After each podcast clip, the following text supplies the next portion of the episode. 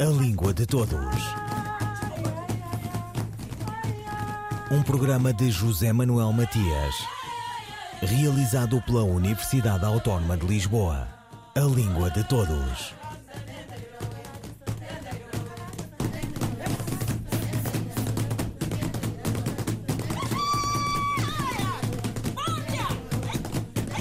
Todos os embaixadores deviam ser de boa vontade, pelo que a ênfase nessa designação pressupõe que ele lá o que sabemos da labiríntica arte da diplomacia. Embaixador com esse título, propósito e vontade, é o professor e investigador angolano Felipe Zau. A CPLP é a sua, nossa casa comum. E o idioma comum, o seu posto. Páginas de português conversa com um homem de muito ofício e reflexão na área da cultura e das problemáticas do ensino em Angola e no espaço linguístico comum.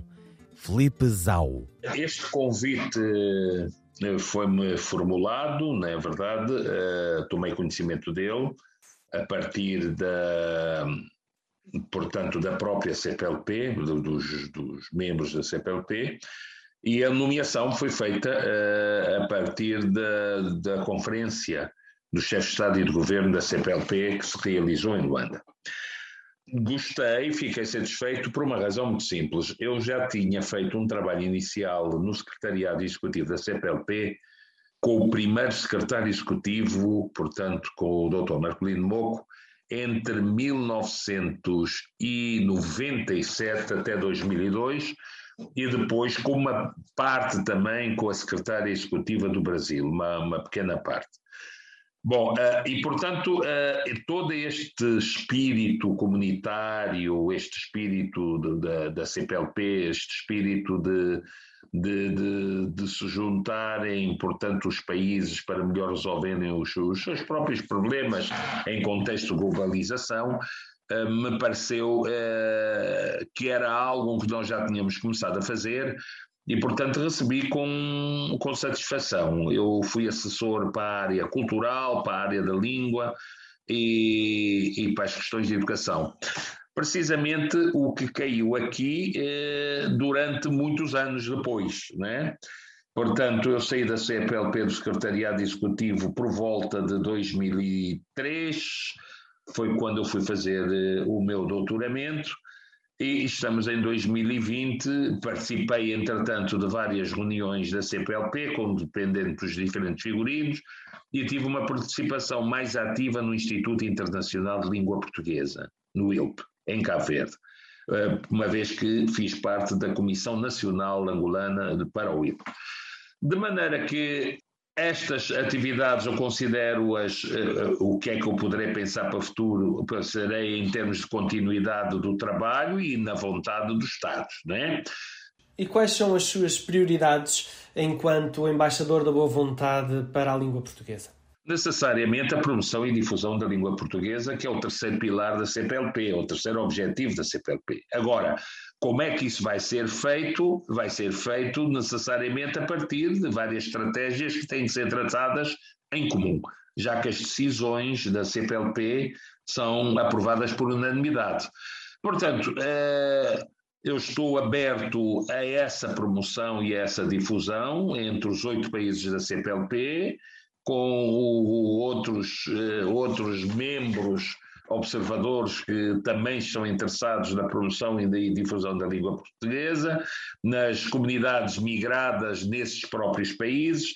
Penso que é um trabalho aliciante, é um trabalho que irei fazer eh, com, com, com espírito comunitário e, e portanto, eh, basta-me agora saber Uh, quais são realmente as miss a missão que vou efetivamente ter a partir das decisões do chefe de Estado. Mas eu penso que, além do mais, há aqui uma preocupação que me parece que é importante, uh, que é não analisar apenas as coisas a nível do, do, dos países, a nível do Estado, mas também a nível das sociedades civis.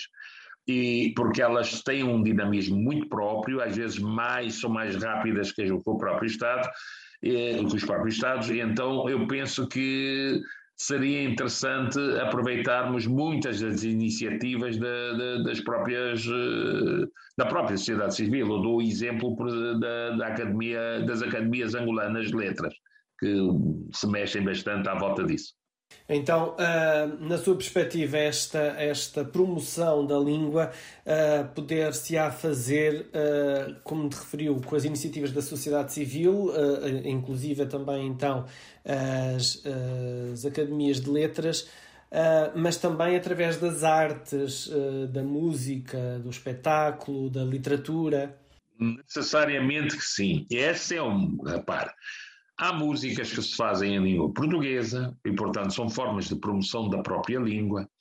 Há literatura, há história comum dos próprios países. Né? Portanto, temos aqui portanto, um vetor cultural extremamente importante para abrir caminho. Porque uh, os objetivos cumprem-se com estratégias específicas e com motivações específicas. Nós temos os professores de língua portuguesa, portanto, a educação. Todos os países têm a língua portuguesa como língua oficial, independentemente das, das línguas que têm de convívio, outras línguas de convívio. E, portanto, a educação é um fator determinante também para a promoção e difusão da língua portuguesa. Temos, portanto, a cultura em si, as artes, mas também e, sobretudo, a educação pelo seu caráter massivo e pelo caráter obrigatório que, que existe da educação logo a nível do ensino primário. Felipe Zau, recém-nomeado embaixador de boa vontade para a língua portuguesa. Uma morada com muitas casas, de Brasília a Luanda, da praia a Maputo, Bissau, São Tomé, Dili, com o mundo a visitar pela experiência que eu tive no secretariado executivo, é que o processo só a nível dos Estados uh, não é uma questão de falta de estratégia, é sempre muito mais lento. Porque tem que, se as decisões são por, uh, por unanimidade, reunir o consenso de oito países não é fácil porque as pessoas também vão mudando, não é? Vêm as eleições, eh, o que estava consertado antes pode deixar de estar consertado depois, e portanto não, não é muito fácil. Mas se nós analisarmos na perspectiva da sociedade civil, eu penso que eh, esse fator pode se diluir bastante, porque a sociedade civil naturalmente se junta neste espírito dos sete, dos oito, os jornalistas eh, da CPLP, os, os, os, professores de língua portuguesa da CPLP, eh, sei lá, os artistas da CPLP, os festivais da CPLP, os jogos da CPLP, e portanto isso avança. Uh, e, portanto, só penso que os Estados deverão é dar mais cobertura a essas iniciativas para que realmente uh, elas se adequem, adequam o mais possível e possam se resolver da melhor forma, uh, em prol da própria comunidade. Então, não é tanto a falta de visão, mas eu penso que é, de certa maneira, o, o, não o trabalhar tanto, uh, quer dizer, ver-se a CPLP mais como uma comunidade de países membros, com, o Estado com, uh, por trás, e, não, e muito pouco com a própria sociedade civil em si, com as associações, com as federações, etc. Ou seja, falta, falta transpor a própria comunidade para a comunidade real, a comunidade social da sociedade talvez adequar um pouco mais esta comunidade de, de países à comunidade de povos. Né? E há essa vontade, eh, os povos da, da CPLP uh, eh, sentem essa vontade. Bom, há razões culturais e há razões históricas que unem naturalmente as pessoas e elas são visíveis. Né? Não é só a questão da língua, mas nós vimos as questões de, de, de, de consanguinidade, as questões de, de, de fraternidade, existem entre os povos cá e lá. Portanto, em todos os países eh, nós encontramos à volta da língua portuguesa, as pessoas juntam-se na gastronomia, na pintura, sei lá em quem. Uh, portanto, há um caldeamento cultural no meio disto tudo, quer dizer, não há tantas fronteiras como as fronteiras políticas, eh, mas a nível emocional as coisas são muito mais abertas. Eu vejo hoje, por exemplo, aqui em Portugal, uma influência enorme das músicas africanas dentro da própria música popular portuguesa e vice-versa. E vejo também a serem cantadas mais canções em língua portuguesa nos países africanos e, e até em Timor-Leste, muito provavelmente, do que se fazia antes. E, portanto, uh, esse complexo da língua também ajudou, ou a perda desse complexo que havia às vezes à volta da língua, por causa da, das questões da autonomia política que os países foram tendo, também se esbateu bastante, porque as pessoas começaram a entender que a língua não tem dono, o único dono da língua é quem a fala. Portanto, os, todos nós somos donos de uma língua porque a falamos, né? E, e, esse sentido de, de, de, de, património imaterial e simultaneamente de, um património que não tem dono, mas que serve para unir mais do que serve para separar, ajuda bastante a comunidade. Claro que abrindo estes aspectos de cultura, atrás disso vêm os outros aspectos de caráter económico, que me parece que são os mais importantes para o desenvolvimento de cada um dos povos. Nós temos praticamente uma lógica de cooperação sul-sul e a ideia é que a economia uh, avance e em cada um dos países, que haja investimento de um lado, de outro, que haja, portanto, uh, cooperação uh, numa lógica de ganha-ganha para todos os países e penso que a comunidade de, de países de língua portuguesa, a CPLP, acaba por estar empenhada nisso.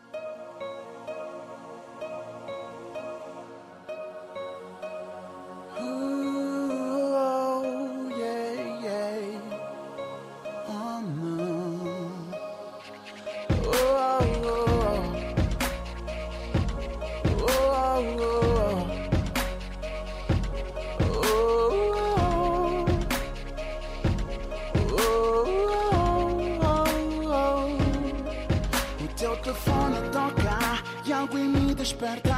Era algo que eu não ligava, mas agora me atormenta. E por mais que eu tento ignorar Eu me ponho logo a pensar Na confiança que em ti depositei. Um crédito não feito, pois sou por que eu lucrei. Mas outra bandalhou o que eu tanto amei. Vulgarizaste o que eu mais prezei. As suas piores inimigas são elas que te acusam, as que não facilitam na cicatrização. Estou a tentar te perdoar. De novo quero em ti confiar, mas está difícil. É, está difícil. Quero esquecer tua traição e arrancar esta mágoa do meu coração. Mas está difícil, está difícil. Oh, por exemplo, quando dizes que vais ao salão, não vou negar que o meu coração fica na mão. E como questionando se é verdade falsidade. Os gatos cauda-te têm medo de água fria. Desconfio de todos os homens. Estou paranoico e presinto que o mundo está a rir de mim. E suas malditas lembranças, as suas piores inimigas, são elas que te acusam as que não facilitam. Na cicatrização eu estou a tentar, te perdoar.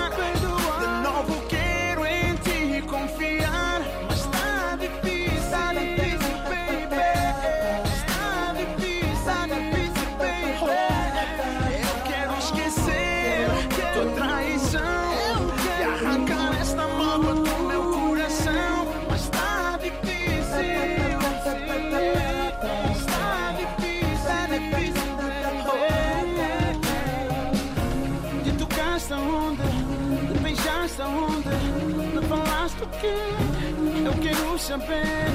Me agarraste como, fizeste como. A imaginação estava a morrer é, é, é.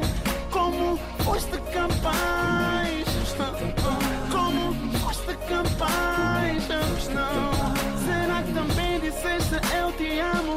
Como dizes a mim? Está difícil, canta o angolano Anselmo Ralph.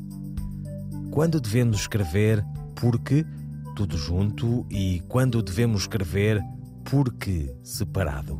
Sandra Duarte Tavares. A palavra porque, junta, numa pergunta, usa-se para questionar a causa de alguma coisa, sendo por isso sinónimo de qual o motivo ou por que razão.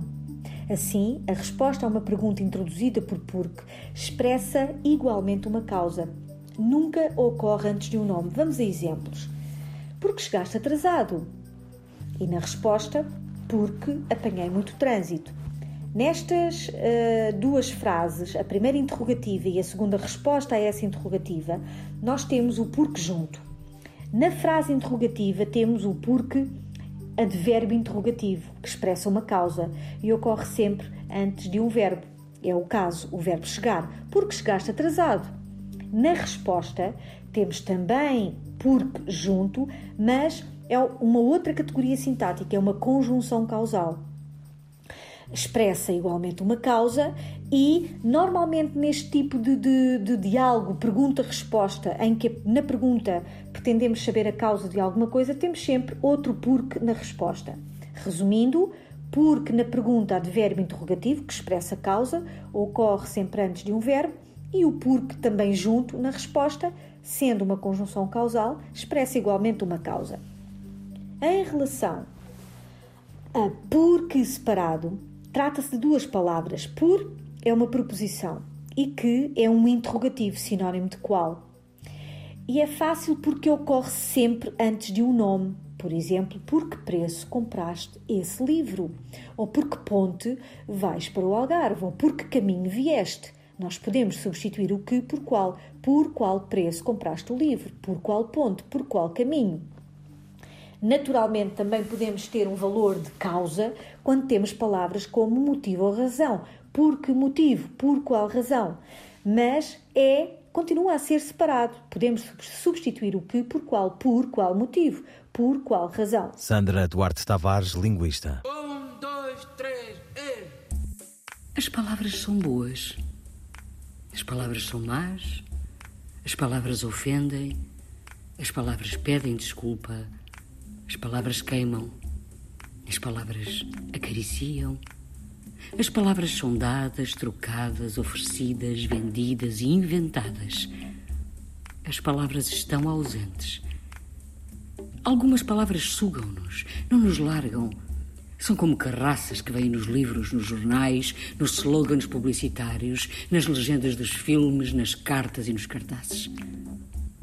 As palavras aconselham, sugerem insinuam, ordenam, impõem, segredam, eliminam.